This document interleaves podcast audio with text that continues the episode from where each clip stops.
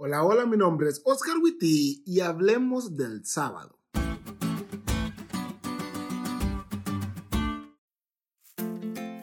Hace unos meses atrás, Dios le dio la oportunidad a alguien que conocemos de comprarse un carro nuevo de paquete. Si entendiste la referencia, ya sos población de riesgo, vacunate por favor. Y en la agencia, como obsequio buena onda, le dieron otro auto igual, pero de juguete. Y esta persona decidió darle ese auto de juguete a su hijito. Ahora, aunque el carrito estaba bien bonito y el nivel de detalle es espectacular, su hijo no puede subirse en él y viajar a la primaria. Tampoco puede darle un aventón o raite a ninguno de sus amigos, porque aunque se parece, no puede dar todos los beneficios que tiene el carro de papá. Bueno, Pablo en el capítulo 4 de la carta a los hebreos propone algo similar. Te explico. Dios quiere ofrecernos un descanso de todas las tristezas, dolores y sufrimientos que este mundo nos da. A este descanso los judíos lo llaman Olam Abba o el mundo por venir. En él disfrutaremos del mismo descanso que Adán y Eva disfrutaron en el sábado de la creación. Un descanso perfecto.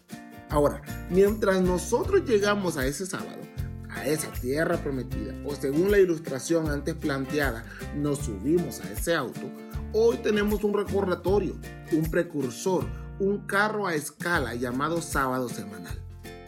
A la luz del descanso que Dios está preparando para nosotros, el sábado semanal es una muestra del descanso del tiempo del fin. En él podemos ver una vislumbre de lo que vendrá y podemos poner nuestra plena esperanza en Jesús. Por eso el sábado es tan importante, porque no solo nos recuerda la creación de Dios, sino también nuestra liberación del pecado y nuestra recreación cuando Jesús mismo venga por nosotros y nos lleve a descansar de nuestras fatigas mundanales.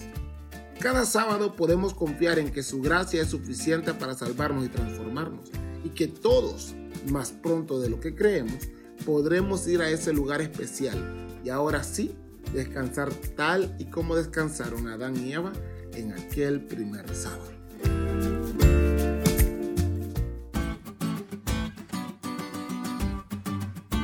¿Te diste cuenta lo cool que estuvo la lección? No te olvides de estudiarla y compartir este podcast con todos tus amigos. Es todo por hoy, pero mañana tendremos otra oportunidad de estudiar juntos.